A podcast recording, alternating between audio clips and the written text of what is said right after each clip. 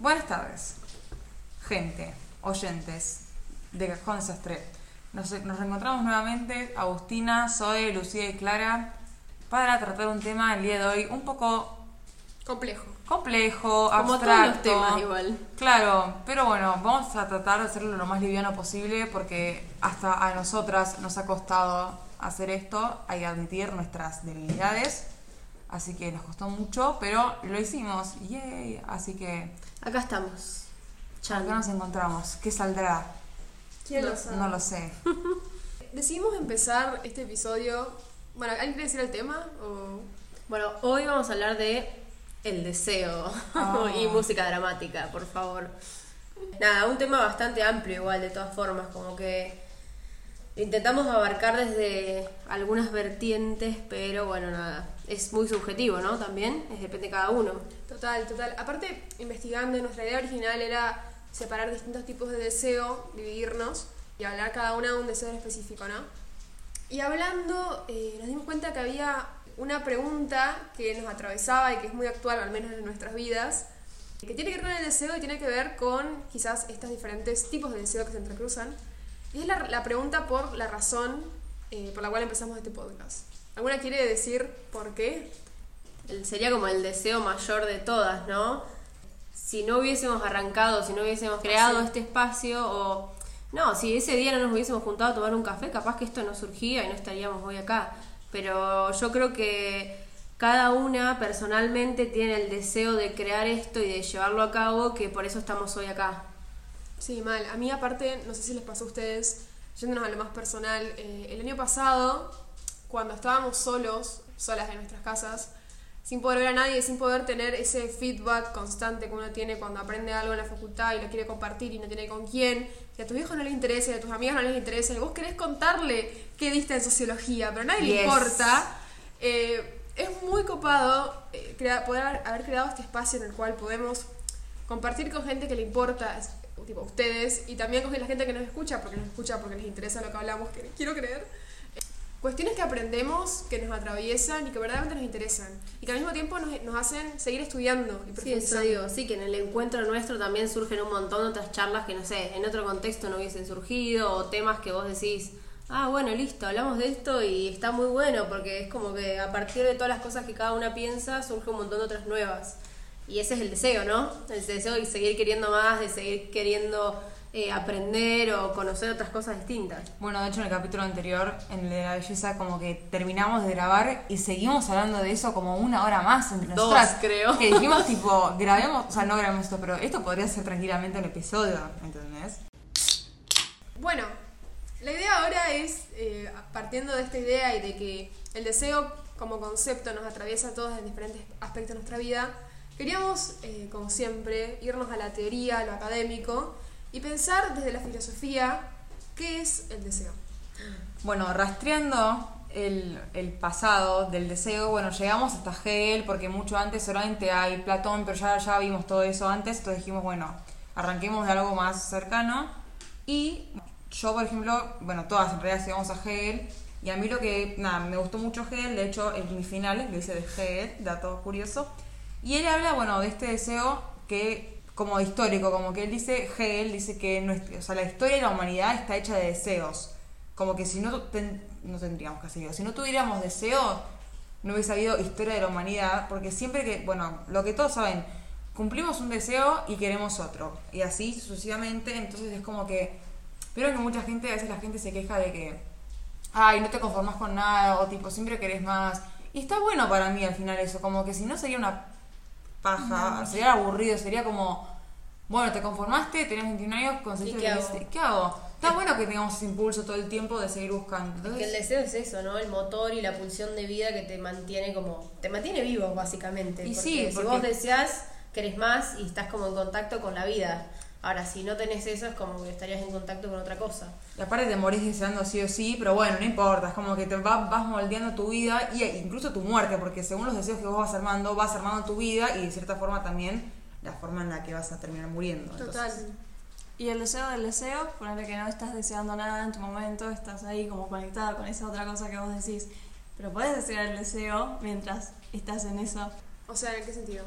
Ponele que estás en la nada, que, no, que realmente no tenés Estás des- ganas. de- deseando desear. Claro, deseas Claro, estás diciendo una que no motivación. tenés esa pulsión, digamos, y que Claro, estás. y o la sea, deseas. O que la justificas con paja. Muchas veces, a mí incluso me pasó que tipo decís, me da paja empezar al psicólogo. Y no, no sé si es paja, es tipo, no tenés la motivación por, no sé, cuestiones posta tipo de depresión o lo que sea, pero, Pero querés querer, claro, querés querer. Claro. Aparte lo del deseo, el deseo es muy interesante porque, por ejemplo, cuando uno termina la secundaria, y no me pasó, pero por ahí les pasa a la gente que no sabe qué estudiar, y es como que vos deseás, Ya sabes. desear, desear que te guste algo. Claro. O sea, vos deseás que, como igual que tus amigos, algo te guste y nada te gusta.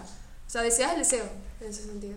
Es re interesante. Sí, bueno, y esto del deseo, del deseo, digamos, es como que también, por ejemplo, si lo llevamos a un, algo más, no sé, algo más cotidiano, que por ejemplo tus viejos te impongan estudiar algo, ¿no?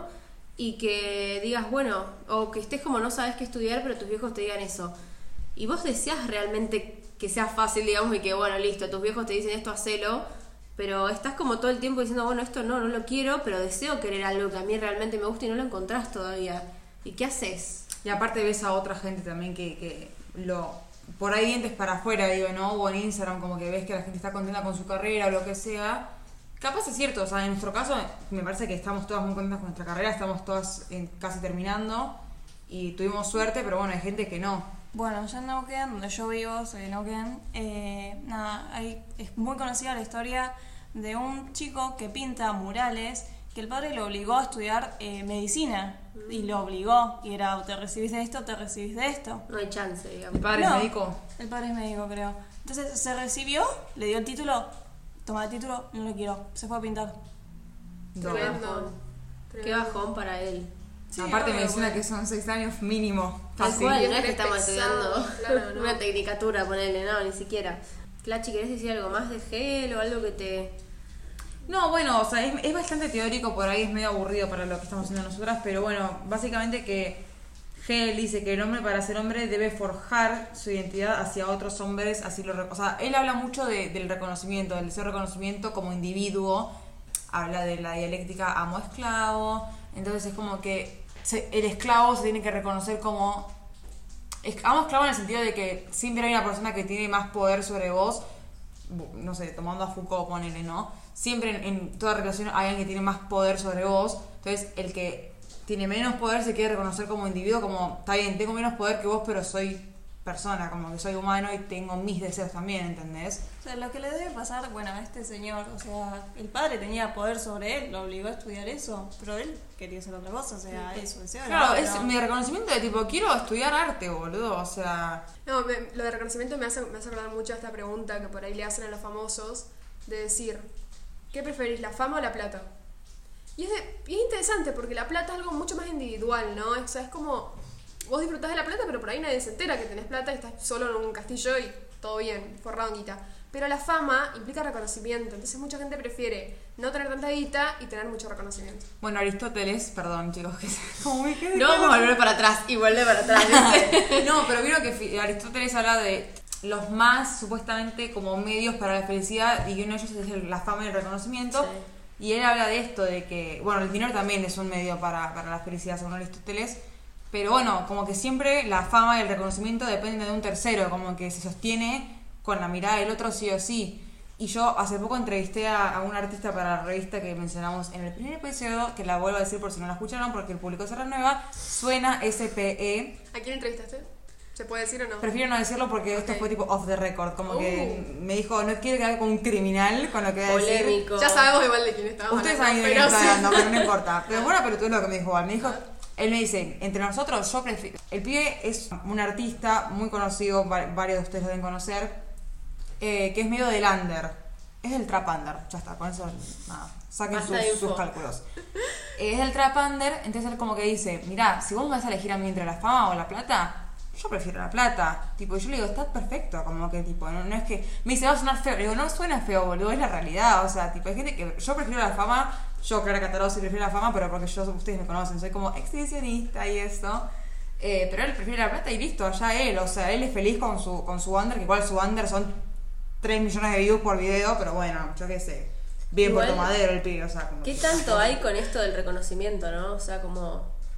¿Qué, qué tanta necesidad de ser reconocido, no? Como- ¿Qué tipo de reconocimiento también?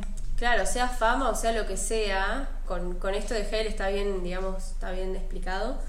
Pero ¿por qué uno siempre busca ser reconocido por algo? Más allá de que, no sé, ya estamos hablando de moral y toda otra cosa, ¿no? Pero si vos haces algo bueno, ¿por qué tenés que estar en, no sé, las redes sociales o en, o en otro lugar como, ah, mira, hice esta acción que le va... ¿Por qué? ¿Por qué no te acuerdas para vos? En el próximo episodio lo vamos a ver a este tema justamente, de, de que una foto no vale nada si no la publicás y eso. Pero por ejemplo, yo hablo mucho de este tema con mi psicólogo, de que tengo como una cuestión, ya yendo a ventil, prende el ventilador, una cuestión más mía, narcisista y egoísta, no, egoísta no, egocéntrica, de que nada, de que mi laburo, bueno, me estoy exponiendo acá con ustedes, o sea, ustedes tres y ustedes oyentes, y que tengo como esta necesidad, por alguna razón que no, no la sé, de exponerme, y yo lo hablo con mi psicólogo, y no es que me lo tire abajo como tipo, ay, qué superficial, pero me pregunta, ¿vos por qué quieres ser conocida? ¿Por estar en pelotas en Panamericana, tipo en la autopista? ¿O por hacer algo positivo que ayuda a otros? ¿Entendés? Entonces como que también depende de eso, como que ¿qué preferís ser? Las Kardashians, que está todo bien, si ellas quieren ser así conocidas por eso, tipo, nadie las juzga, pero yo personalmente no, y me gustaría ser conocida por Tu laburo. por mi laburo, que es lo que me gusta, por esto, o sea, si, si me hago conocida por esto, yo sería feliz, pero nada, no dejo de, no, no- no niego que, nada, por ahí a ustedes no les pasa, pero a mí sí me pasa que tengo estas ganas de, de exponerme porque siento que tengo como que exponer, ¿me explico? Claro, total. Pensando también en, en el reconocimiento, esto que decías vos de, de por qué querés que te conozcan, acá el 70% del, del podcast somos de ciudades más chicas de Buenos Aires eh, y es muy interesante, lo habíamos hablado ya antes, tiene nada que ver con el deseo, pero nada, siento que podría relacionarse. Con Más que ver con el, con el deseo de reconocimiento y con el deseo del estatus. En los pueblos, o sea, pueblos, sea Recife, sea. Digo pueblo, pero ciudad Reci, Neuquén, pasa mucho que hay todo un sistema. mm, Corríjanme si no, pero hay todo un sistema de estatus en Los el cual. populares. Claro, y dura desde la secundaria. Es Acá también igual. ¿eh? Acá por, ahí- por Pero ahí Pilar, acá, pero. En Pilar, en la ciudad de Buenos pero Aires vas a, a, desconozco. Cava y nadie conoce, boludo. Claro, bueno, pero en Pilar es así también. Claro. O sea, Allá como es un pueblo, porque son pueblos chicos, se nota más cuando una Es, sí. persona eh, resalta. Es como, ay, es ella. Y más ay, con las es él". redes. Sí, sí, encima. sí. eh, y, y hay todo un sistema de reconocimiento que por ahí, bueno, esto que decías vos, ¿por, ¿por qué la conocen? ¿O por qué lo conocen? Nadie sabe. Por ser linda. Porque es linda, porque es piola. Mucha, hay mucha gente linda y piola. ¿Por qué ella? ¿Por qué él? Es como interesante, es muy interesante también pensar si esas personas verdaderamente tienen este deseo de ser reconocidas, que también creo que todos lo tenemos, eh, o si es tipo natural y se dio naturalmente. Es que es difícil igual, por ahí, por, no sé, todos lo tenemos, pero es difícil no ser reconocido, ¿no? Porque por ahí vos decís, ah, bueno, ¿y, para esto, ¿y esto para qué lo estoy haciendo? Como que necesitas también esa cosa de decir, bueno, lo estoy haciendo por algo, más allá que sea para mí o para el otro. Es raro, no sé. Yo pienso poner en la gente, por ejemplo, Lola La Torre, que es la hija de Janina, como que está bien, fue al bailando, yo qué sé, pero ya desde chica tuvo un reconocimiento que ella no quiso, ¿me explicó? Como que no lo pidió, me refiero, no es que ella decía no lo quiero. Pero los hijos de los La Torre, como que ahí, por ejemplo, eran conocidos en Pilar, pero eran conocidos por eso y no sé si ellos querían, ¿entendés? Sí, por estar en ese ambiente ya, digamos, ya está. Ya el apellido te dice todo. Claro, total. Aparte pensándolo también si, relacionándolo un poco a lo que veníamos hablando antes, pensando si el deseo o este, esta búsqueda de deseo da felicidad o no. Da beneficios. Pero Total. La búsqueda. La búsqueda te da felicidad. Y No, no conseguir el deseo, sino la búsqueda. Yo creo que no. ¿No? Yo creo que es como que, si bien vos estás en esa búsqueda constante, como que estás, bueno, quiero más, quiero, no sé, por ejemplo, saber más o quiero Más plata. más algo, pero si no te pasa, te frustras. Entonces, teniendo en cuenta todo ese proceso que vos llevas para, no sé si te puede dar- te da felicidad una vez que lo obtenés, pero después que lo obtenés, ¿qué? ¿Qué pasa? Buscas otra cosa. Si Yo- buscas otra cosa y disiento, creo. Porque a ver, el problema es cuando estás mucho tiempo intentando y que decís, tipo, no la pego. Bueno, Matías Botero, de hecho, youtuber, que acá lo queremos mucho. eh, él estuvo como hace posta casi 10 años haciendo videos de YouTube y la pegó recién ahora. Se frustró él en un momento como que había gastado una fortuna de guita en un videazo que no la pegó y que la terminó pegando con top 5 momentos de la Argentina, ¿entendés? De la tele argentina. Entonces, o sea, te frustras, pero si seguís intentando, si el deseo es verdadera- es verdadero y es real, es imposible que no se concrete lo que querés. Si tenés los recursos, por supuesto, porque estamos hablando de un pibe de Belgrano, como que no te hablo de, de A ver, ponele, Maradona es un ejemplo en un millón, ¿entendés? Pero no todos los, la gente de la villa que quiere jugar al fútbol en el Barcelona lo puede hacer. Obviamente que ahí te frustras. Pero yo, por ejemplo, que estoy en este camino de ir como construyendo mi reconocimiento, yo lo estoy disfrutando, pero porque entiendo que es un proceso largo y entiendo que, bueno, o sea, si en cinco años sigo en la misma, como que me voy a frustrar, pero es como que está bueno porque te impulsa a hacer algo, te motiva. Yo, esto, por ejemplo, como decíamos recién hace un rato, off the record, como que a todas esto es lo que nos motiva a despertarnos. Si bien yo, por ejemplo, bueno, hay- tres de acá trabajamos en una revista, yo trabajo en dos revistas más, también tengo otro laburo, pero lo que y, y si bien cobro por eso y no cobro por esto, esto es lo que a mí me motiva porque esto es lo que yo amo. Yo tengo, tema- perdón Lu, de antes de que sigas, tengo una frase que dice, mientras haya búsqueda hay deseo. Entonces también, como que sí, si siempre estamos en la búsqueda constante, el deseo siempre va a estar, como ese motor o pulsión de vida. El tema también me parece que es según el recorrido que estás haciendo, porque ahora, ponele, vos estás acá con nosotras haciendo un podcast re bien, tranqui. Entonces, eso lo disfrutás. Pero una persona que está siendo maltratada por su jefe, que quiere fama, o quiere ser reconocida, pero está siendo maltratada en un programa de mierda, y el proceso de ella es una mierda. Tuyo no tanto. Por eso, por eso, siempre reconociendo claramente mis privilegios y eso, eh, porque tengo la suerte de haberme encontrado con tres personas que están en la misma que yo, de tener un microfonito que nos graba bien, de tener ideas parecidas y de tener la posibilidad y el tiempo de hacer esto. Pero sé que no es el caso de la mayoría y por eso estoy súper agradecida, pero... Y por eso digo que no me frustro. Por eso digo que es, importante resaltar que, bueno, que la gente que no tiene los recursos ni las posibilidades como que claramente se va a frustrar más. Eh, bueno, lo que hablábamos antes de, de la diferencia entre deseo e inconformismo, ¿no? Si siempre se desea lo que no se tiene, nunca se desea lo que uno ya tiene, evidentemente, pero es interesante porque veíamos un video de Gabriel Rolón en el que él decía, la diferencia entre des- deseo, de un sujeto deseante y un sujeto inconformista es, eh, es la- una cuestión patológica casi, casi, porque según él, el deseante disfruta de lo logrado eh, disfruta del proceso y disfruta cuando lo llega y cuando llega probablemente, qué sé yo, te recibís de la carrera y estás buscando un máster y querés seguir aprendiendo y seguís buscando. Eh, ganás X cantidad de plata, conseguiste el laburo y nada, te querés seguir desarrollando en otros ámbitos y bueno, seguís buscando. El inconformista, según él, eh, no disfruta ni del proceso ni, del, ni de lo logrado. Bueno, a mí es un poco lo que me pasa, por ejemplo, yo siempre, o sea, siempre soy, estoy disconforme con el lugar donde estoy, tipo, viviendo, ¿entendés? Yo me fui de Neuquén, de un pueblo de mierda, eh, acá, siempre con la mente en Buenos Aires. Estoy en Buenos Aires, tengo la mente ya en otro, no disfruto vivir acá, pues estoy ya pensando en dónde más puedo vivir, Claro. que sea mejor.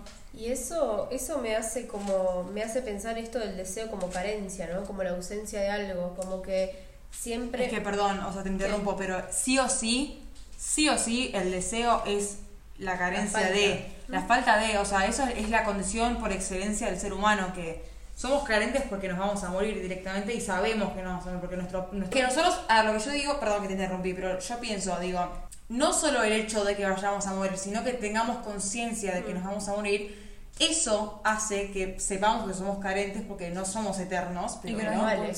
Claro, más vale, pero hay gente que por ahí, no digo que se cree ¿Quién que... piensa que es eterno? Vote. No. Por favor. A ver, realmente nadie, pero hay, hay rayos que te agarran, que flasheas tipo, no me voy a morir, no sé qué, por eso somos las boludeces que hacemos. Tipo, Bueno, coronavirus, chicos, o A mí no me sea... va a agarrar, a mí no me va a agarrar, a mí no me va a agarrar y te agarra. Bueno, por eso, entonces para mí está bueno que sepamos que nos vamos a morir sin, es como una angustia, bueno, ni idea, es para otro tema, pero está bueno porque eso como que activa el motor y lo mantiene vivo. justamente. Claro, por eso digo, entonces el deseo en esta pulsión de vida, o sea, pero también no olvidarnos que nosotros tuvimos filosofía con un profesor que cursamos juntas que decía que eh, el deseo es ausencia y presencia, en, en lo mismo, como que no existe sin los dos, ¿no? Pero como que esa ausencia y esa presencia forma el eros, que el eros es nuestro motor, o sea, nuestro motor en todo sentido, ¿no? Simboliza el deseo, sea en el amor, sea en otra cosa, porque también hay muchos tipos de deseos, lo que decía Zoe al principio. Es muy interesante. A mí, yo perdón por traerla a Tamara Tenenbaum de nuevo, pero es que la amo. eh, y a mí me impactó mucho un concepto que ella aborda en, su en en uno de sus libros eh, en relación a lo que ella llama el mercado del deseo. Es un concepto que lo toma de una socióloga que se llama Eva Iluz, que bueno, es franco-israelí, que tiene bastantes libros copados. Y ella dice que eh, el mercado del deseo es un concepto que sirve para explicar como el modo en que las relaciones en la actualidad sexoafectivas responden a una lógica mercantil. una lógica de intercambio, una lógica de, eh, claro, de intercambio casi económico. Y puede, parecer una relación o una eh, comparación medio extraña al principio, pero ella da un ejemplo que me parece muy claro que lo voy a dar ahora en relación a qué tan libres somos en nuestro deseo, cuando deseamos estar con otra persona. Entonces ella dice, vos te vas a un local de ropa y elegís una remera. Y te la compras y te la llevas a tu casa. Economía pura, ¿no? Vos creés que fuiste libre al elegir esa remera. Pero en realidad vos elegiste esa remera en el talle que te entraba, en el local que estaba cerca de tu casa, con la plata que tenías, con el color de, de remera, que con el modelo y el color que te dijeron que estaba de moda en ese momento. Y te la llevaste creyendo que era una decisión libre y delibera- deliberada, cuando en realidad estás súper condicionado por un montón de cuestiones. Entonces, obvio que, uno elige entre sus posibilidades, pero es interesante tener en cuenta este concepto de transacción mercantil y económica cuando uno piensa, eh, se piensa como sujeto deseante en una relación sexoafectiva, ¿no? Es interesante porque hay todo un mercado, un mercado y una contraposición de fuerzas que operan en este mercado, en, las relaciones interpersonales, que influyen en a quién elegís como pareja, en quién te elija vos, en cómo se llaman esas relaciones.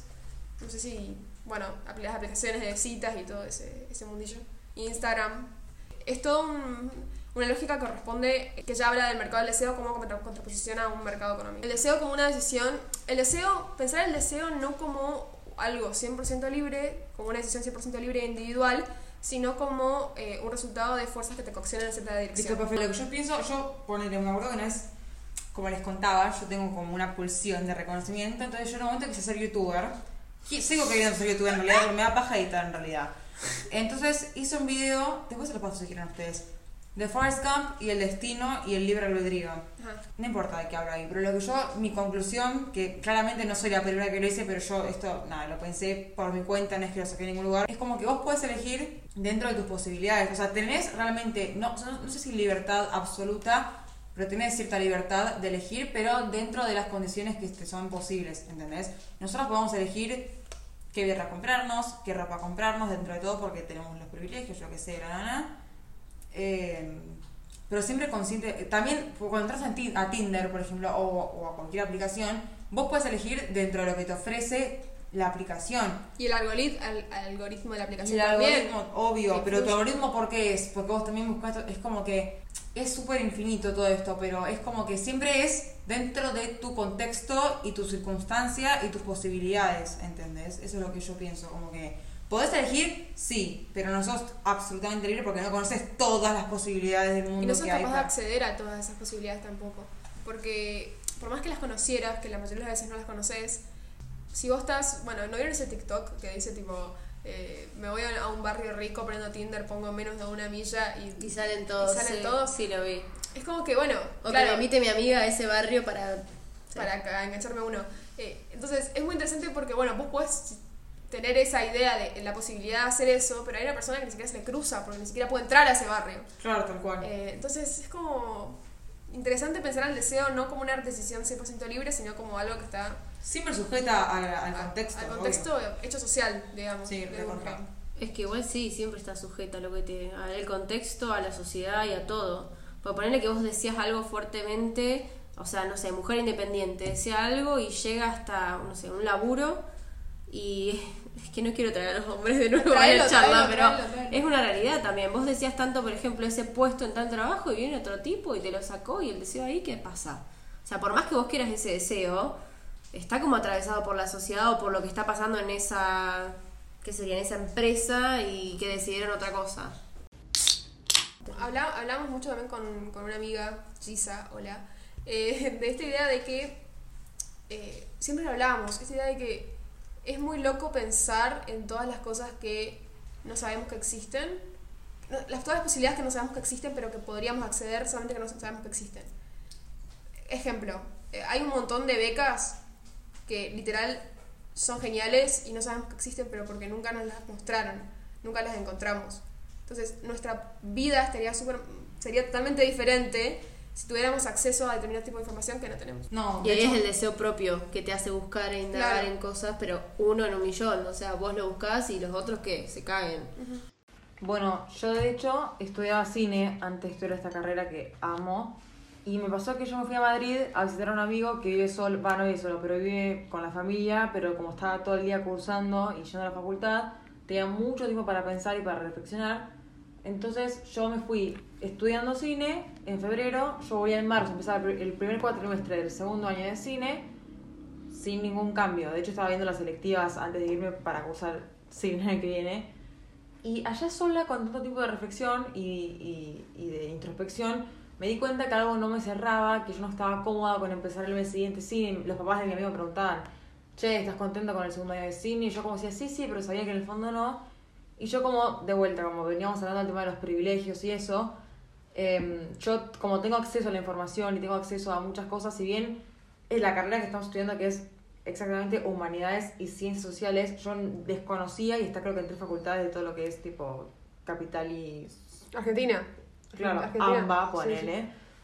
Eh, a- nada, googleando a fondo, que de hecho fue creo que la última semana que me quedé, o sea, yo una semana antes de arrancar cine me anoté en esta facultad y, y eso fue por un impulso mío que seguía como insistiendo, tipo, vos, vos no estás para cine, vos estás para humanidades y lo puedo confirmar porque estoy en mi cuarto año y estoy re contenta y, y si bien me gustaba mucho cine porque me gustaba mucho, no era lo mío y, y es ahí el deseo donde aparece, cuando no te hacías y cuando te impulsa y, te, y seguís y seguís, porque yo sigo buscando, estoy haciendo esto con ustedes.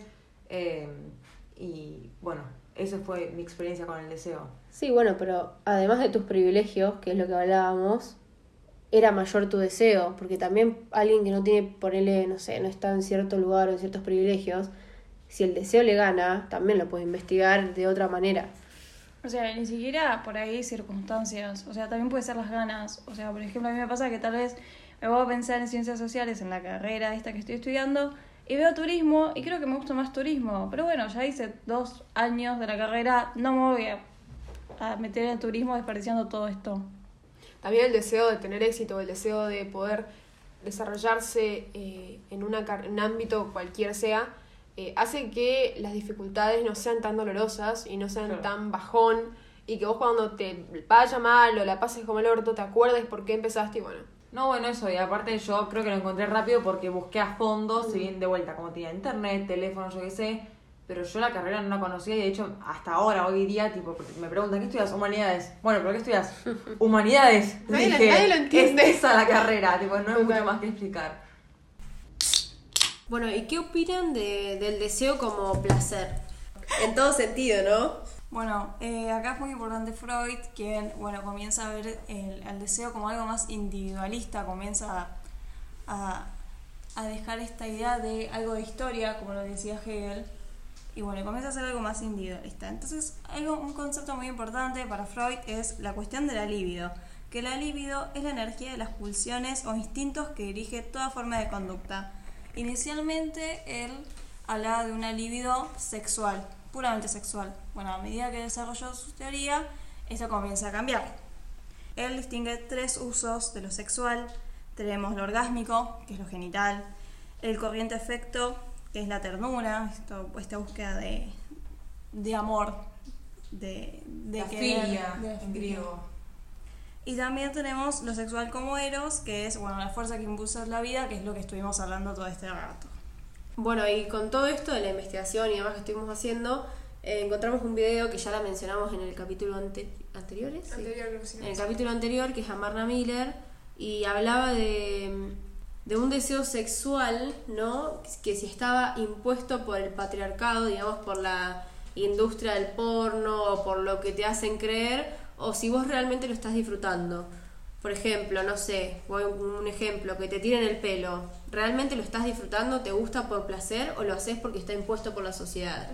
Y eso es muy interesante para hablar, porque hay muchas cosas que por ahí uno lo hace porque es así y no se lo cuestiona, ¿no? También se puede dar de manera eh, al revés. O sea, ponerle te gusta, te gusta que te aten, pero eso va en contra de tus pensamientos e ideologías. O Claro. sea, yo- Como una prohibición que Claro. lo querés hacer porque te da más deseo aún, ¿no? Claro.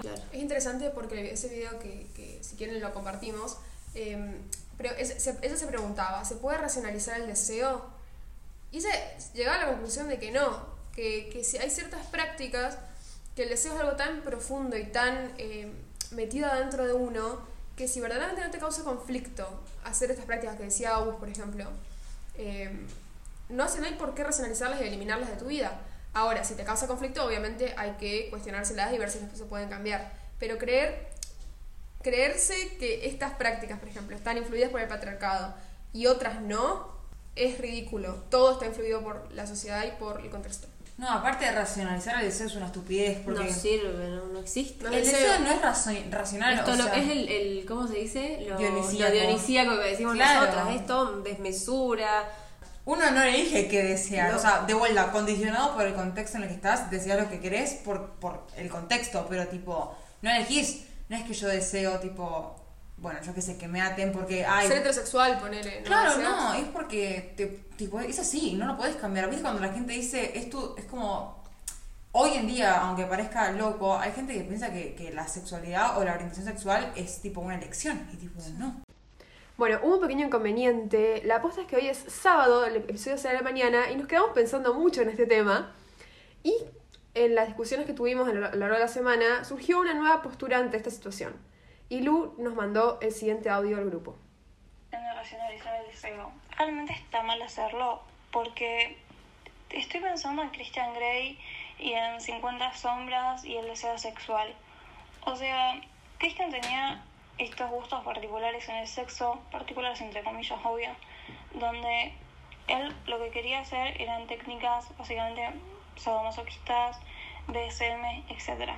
Y era algo que realmente deseaba practicarle a sus parejas. Y llega un punto donde no lo puede controlar.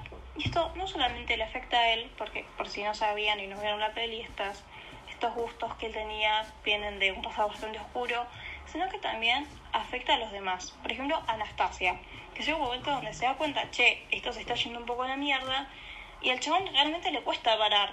Entonces, ¿qué pasa ahí? O sea, me parece que está bueno pensarlo un poquito, decir, che, tal vez esto no está yendo tan bien, tal vez no está tan bueno.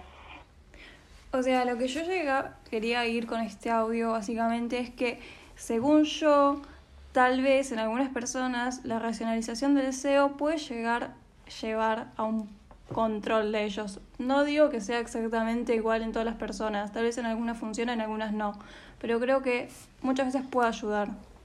Totalmente. Aparte yo creo que nunca, por, lo- menos desde mi postura y creo que de la de Amarna también, se hablaba siempre de una fantasía, un deseo individual y una fantasía mental, nunca de la concreción.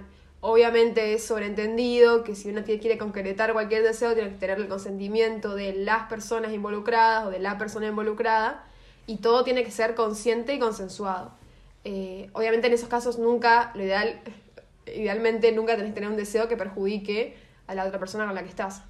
Eh, pero bueno, creo que la, el de Amarna era muy claro porque hablaba principalmente, según yo, de eh, la fantasía y el deseo interno, no de la concreción. Entonces volvemos a lo que planteamos en el capítulo primero, ¿no? La comunicación entre los dos para llevar a cabo ese deseo.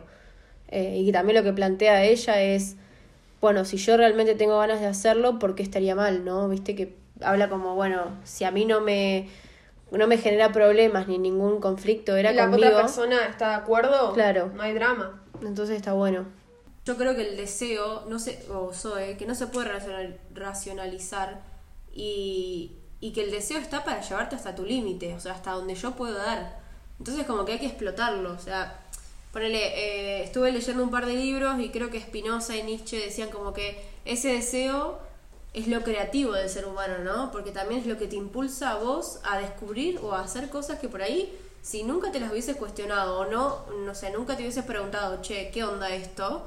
No hubiese llegado. Entonces como explotarlo al deseo desde ese lado, algo creativo que nos impulse a hacer cosas increíbles y hasta el límite de la capacidad de cada uno, ¿no? El deseo general, digamos. Claro, el deseo, el deseo general. Después, bueno, es como una conclusión, pero Bueno, y en cuanto al amor y a la pareja, siempre hay un momento de quiebre donde ya uno no siente lo mismo que hace, no sé, un año, ponele.